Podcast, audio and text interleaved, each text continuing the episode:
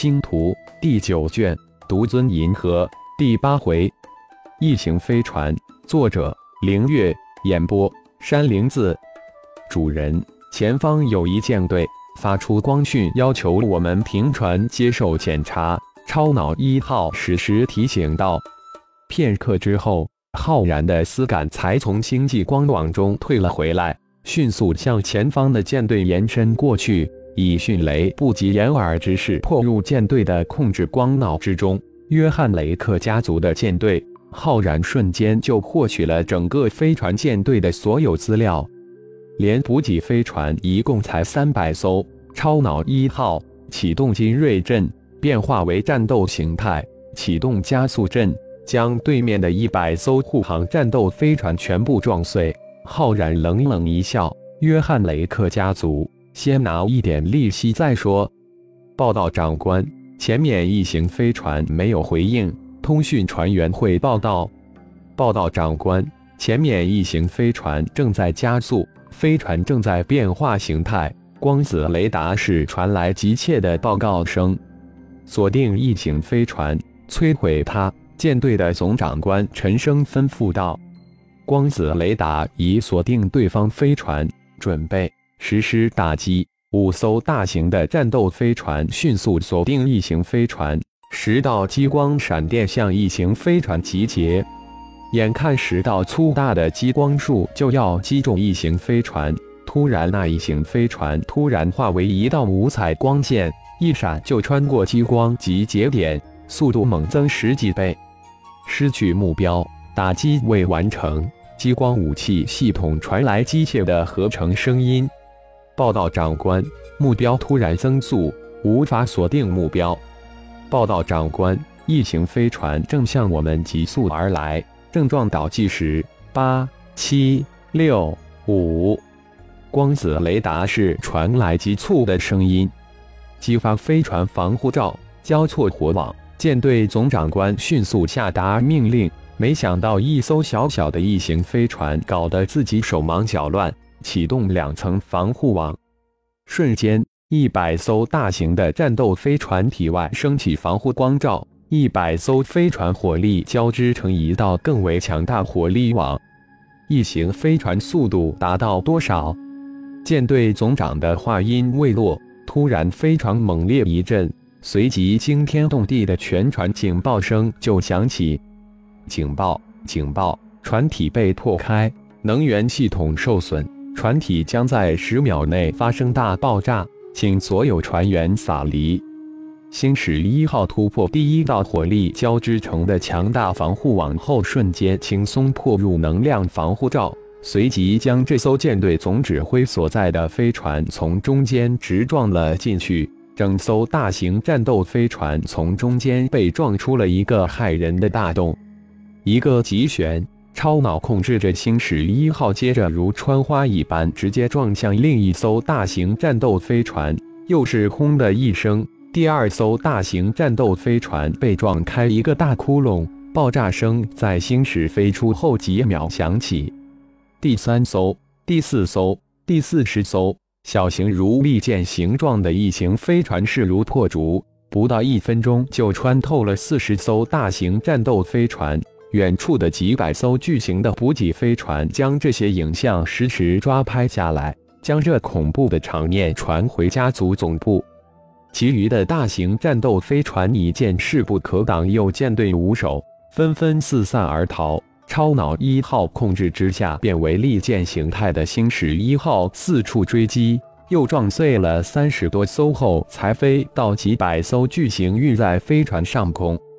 大面积的施展尸毒神通，将几百艘运载飞船的船员放倒，瞬移进飞船，将里面的补给物质一扫而空后，才返回星矢一号。约翰雷克家族的补给舰队被一艘异形飞船所劫，护航大型战斗飞船被撞毁近八十艘，二百艘巨型补给飞船的物质被劫持一空。紧接着。只要是前往星光星系战场的补给船队，弗拉德家族的、约翰雷克家族的、哈布斯家族的、士坦丁家族的，无一不被一艘异形小型飞船撞毁。被劫持的船队已达十只之多。护航的大型战斗飞船在异形小型飞船面前不堪一击，如同纸糊的一般，一撞就破，一碰就毁。巨型运载飞船无一不是船员全部被毒杀，补给物质一扫而空。弗拉德等四大家族极力想将这消息隐瞒，但最终还是被隐在暗处的其他船队将视频发到了官网之上。顿时，这艘异形飞船被无数人认出来。这艘异形小型飞船在阿曼星系三星岛直播现场出现过，虽然只是那几秒钟，但的确就是它。从四大家族的补给舰队被劫持的星际航道，不难推测出这艘异形飞船正赶往星光星系。一时之间，无数个关于异形飞船的版本出现在官网上。这一型飞船是星光光甲的最新生物飞船，是超越现在大银河系的最顶端的生物武器飞船。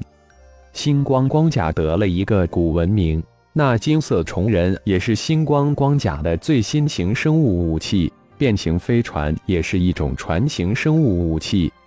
星光光甲的大反攻即将展开，到时可能是漫天的生物武器。弗拉德四大家族的败亡即将开始。李正基稳坐在多功能议事大厅中，看着几位长老，眼里满是兴奋。当时阿曼星系三大星岛对弗拉德家族宣战，他们只是稍稍关注，直到三大星岛从宣战开始，不到一天的时间就俘虏了一万艘大型战斗飞船，轻松拿下了阿曼星系。金色虫人的出场使他们心头大震，这明显不是三大星道团能驱使的超级牛人，这说明三大星道团已经被这个虫人收服。这一战是立威，是正式宣战。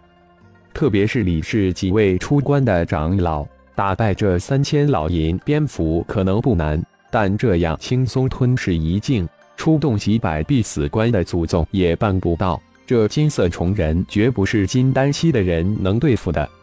金色虫人占领了阿曼星系后，没有立即向其他星域进攻，也没有进入星球大肆杀戮抢劫，而是只是将弗拉德家族族人全部抓走，占领了弗拉德家族的所有军工补给及厂矿等等。星球的管理还只是沿用原班人马。这一举动迅速赢得了整个阿曼星的人心。这一切，李氏家族都没有将他与浩然联系起来，而仅仅出现几秒的异形飞船，突然将前往星光星系的四大家族的补给劫持，以及官网上异形飞船撞破四大家族的大型战斗飞船视频出现后，李氏突然醒悟过来：浩然这个天才回来了，而且还是在战局最为危急的关头出现了。李氏家主李正基迅速与星光光甲的真正掌权人苏拉取得了联系，证实了浩然的回归，而且还证实了那金色虫人只不过是浩然的一个仆人而已。好小子，回来的正是时候，看来我们的困境要挣脱了。正如官网上所说，弗拉德四大家族的败亡之日也即将开始了。李太冲哈哈一笑。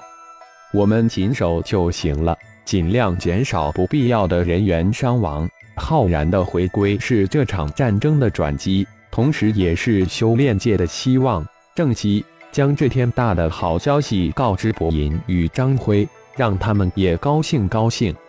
感谢朋友们的收听，更多精彩有声小说尽在喜马拉雅。欲知后事如何，请听下回分解。